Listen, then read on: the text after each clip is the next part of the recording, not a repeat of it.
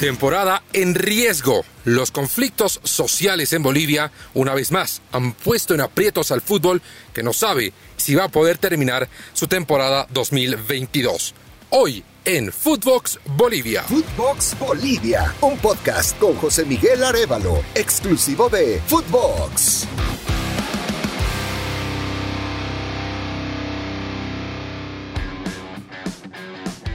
Los saluda José Miguel Arevalo para tratar de explicar lo que está sucediendo en este momento en Bolivia y en el fútbol boliviano, que es el tema que nos interesa.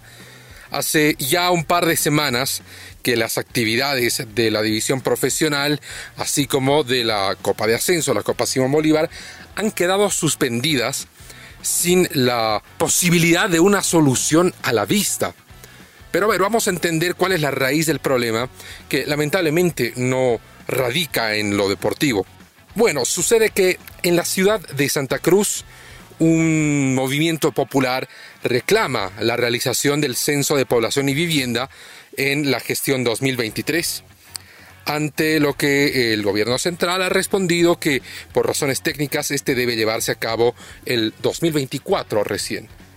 Esto empujado a dichos movimientos populares a tomar las calles de Santa Cruz, a bloquearlas en señal de protesta, a lo que eh, movimientos afines al gobierno han respondido con una contraprotesta que ha generado hechos de violencia y que está además decir que las actividades regulares en Santa Cruz, bueno, han quedado plenamente suspendidas hace 10 días.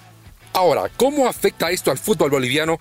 Bueno, sencillamente por el hecho de que 5 de los 16 clubes de la división profesional, es decir, el 31 y algo por ciento de los clubes profesionales, son de la ciudad de Santa Cruz. ¿Y qué va a ocurrir con estos clubes? Bueno, para empezar, ellos no pueden moverse desde Santa Cruz a otras ciudades para jugar los partidos, ni pueden moverse dentro de Santa Cruz, no solo para enfrentarse entre sí, sino los jugadores no pueden trasladarse a los puntos de entrenamiento, por lo que los trabajos también han sido irregulares en el día a día de los equipos. La Federación Boliviana de Fútbol ha ido respondiendo eh, conforme han ido surgiendo las novedades respecto a este conflicto primero suspendiendo las fechas que eh, estaban programadas, primero la 25, luego la 26, y ya cuando se suspendió la 27, eh, había alguna duda sobre la posibilidad de que efectivamente pueda terminarse la temporada 2022 tal y como estaba programada. ¿Por qué? porque desde la propia Federación Boliviana de Fútbol, desde la Dirección de Competencias, el señor Klaus von Ludwig a cargo de esta repartición, señaló que eh, la disposición de la FIFA era que no podían jugarse campeonatos oficiales a nivel de clubes durante la realización de la Copa del Mundo. Una versión que se la viene escuchando desde la era de César Salinas hace cuatro años, pero que si uno revisa disposiciones, reglamentos, recomendaciones oficiales desde la FIFA, no se va a encontrar con dicha norma por lo que eh, levantaba muchas sospechas. Pero para dejar cualquier duda de lado, la Federación Boliviana de Fútbol consultó, casi de manera casual, directamente a la FIFA acerca de la chance de que Bolivia pueda terminar su campeonato durante la Copa del Mundo, ¿no? que sabemos se juega entre el 20 de noviembre y el 19 de diciembre. Entonces, la FIFA a ello respondió que, no había ningún problema y lo hizo casi con extrañeza por la consulta. Porque si revisamos, obviamente, la mayoría de las ligas ya habrán concluido su temporada o habrán entrado en un receso, pero por ejemplo la Serie B de Italia va a seguir jugando casi con normalidad durante esa época. Bueno, con la luz verde en este sentido, parecía ya hallarse una posibilidad de solución. Pero también surgen otras dificultades en torno a esta problemática. Por ejemplo, la mayoría de los clubes que han fichado jugadores durante o para la temporada 2022 o aquellos que terminaban su relación contractual en este año 2022 tienen el contrato firmado eh, hasta mediados del mes de noviembre, cuando se suponía ya la temporada en Bolivia debía haber concluido.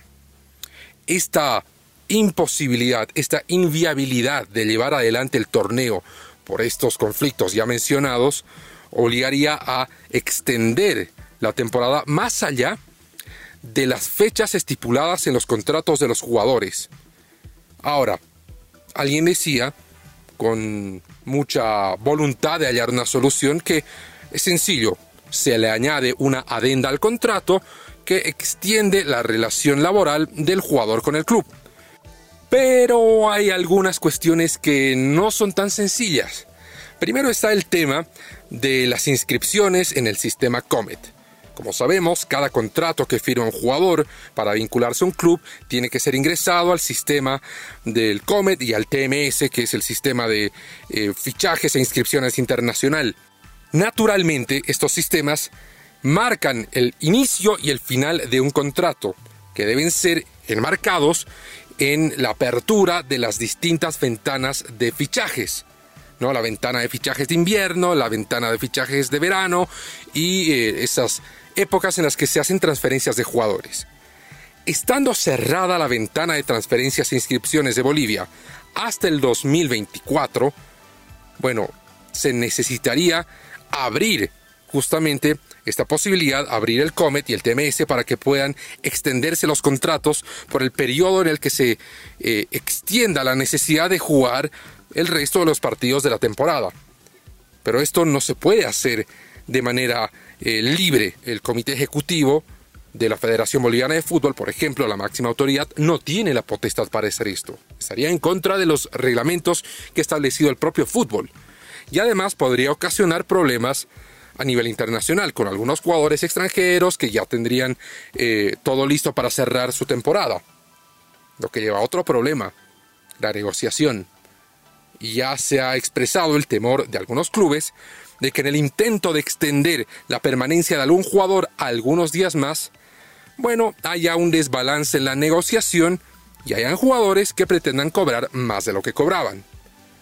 Y desde los jugadores también ha trascendido algún temor que por extender su vínculo a un club en el fútbol boliviano, terminen exponiéndose a una posible lesión que les afecte el inicio de la temporada 2024 y la posibilidad de fichar por algún otro club.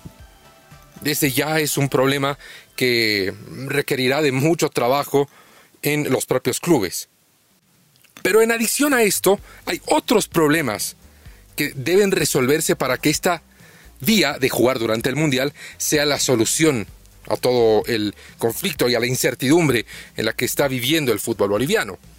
Y es que está programado un partido amistoso internacional para el sábado 19 de noviembre. Partido de exhibición que marcará el inicio real de la era de Gustavo Costas como técnico de la selección boliviana, eh, que enfrentará a su similar de Perú, Adivinen dónde. En la ciudad de Santa Cruz, que está en medio de una convulsión social. Ya la FBF, a través de su secretario general Gastón Uribe, lanzó la posibilidad de que este partido sea suspendido o se analice la posibilidad de un cambio de sede. Esta última opción no es favorable para la gente en Perú. Y esto ante la dificultad de ver una solución al alcance en este conflicto que está atravesando Santa Cruz. Entonces, por un lado, si se suspende el partido amistoso internacional entre Bolivia y Perú, será porque las condiciones no se han dado y el conflicto en Santa Cruz todavía está latente. Por el contrario, si se despeja cualquier problema y eh, se puede llevar adelante este amistoso, entonces el seleccionador del equipo boliviano tendrá que lanzar la convocatoria y requerirá jugadores para la concentración y el trabajo de cara a este partido.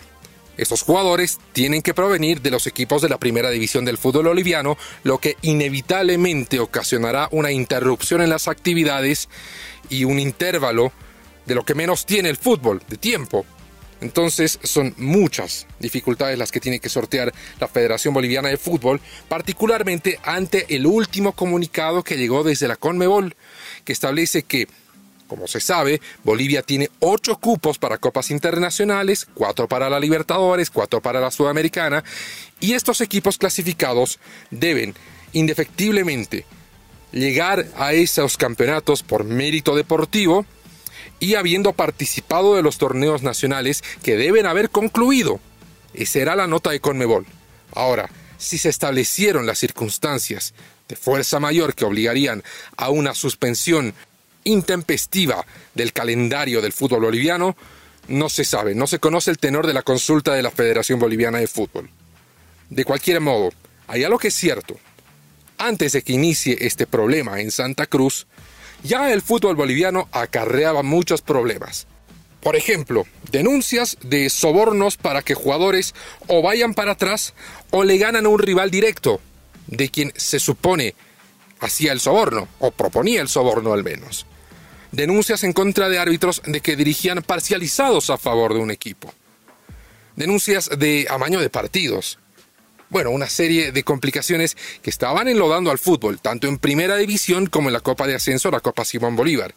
Por lo que esta interrupción de una manera u otra le ha venido bien, porque se han calmado los ánimos, se han bajado los humos y se ha enfriado todo este conflicto que es muy propio también del cierre de las temporadas en Bolivia. Suelen surgir las acusaciones de que se le pagó este equipo, de que este otro se le pusieron al día con los salarios, pero con la intención de que le gane un rival directo, en fin. Eso es algo muy, muy propio del fútbol en Bolivia. Pareciera que de interrumpirse de manera definitiva la realización de la temporada 2022, sería una buena oportunidad para reorganizarse y evitar que estas situaciones que tanto daño le hacen a la imagen del fútbol boliviano no se vuelvan a repetir. Pero lo que queda claro en este momento es que lamentablemente la solución a este problema no la tiene el fútbol. Escuchamos ahora al presidente de la Federación Boliviana de Fútbol, Fernando Costa, que se vio sorprendido con que haya jugadores a los que se les acaba el contrato antes de la temporada. Sorprendidos de que hay clubes que eh, concluyen contrato con sus jugadores, inclusive antes de la fecha establecida como, como finalización del, torneo. Estamos hablando, eh, concluyen los primeros días de noviembre, cuando todos sabemos que el cronograma ha sido aprobado en su culminación el día 13, perdón, 13 de noviembre en su última fecha. La federación y los dirigentes pueden sentarse horas y días a hallar soluciones y buscar la manera en la que el calendario de 2022 se complete, desarrollando todos los partidos programados.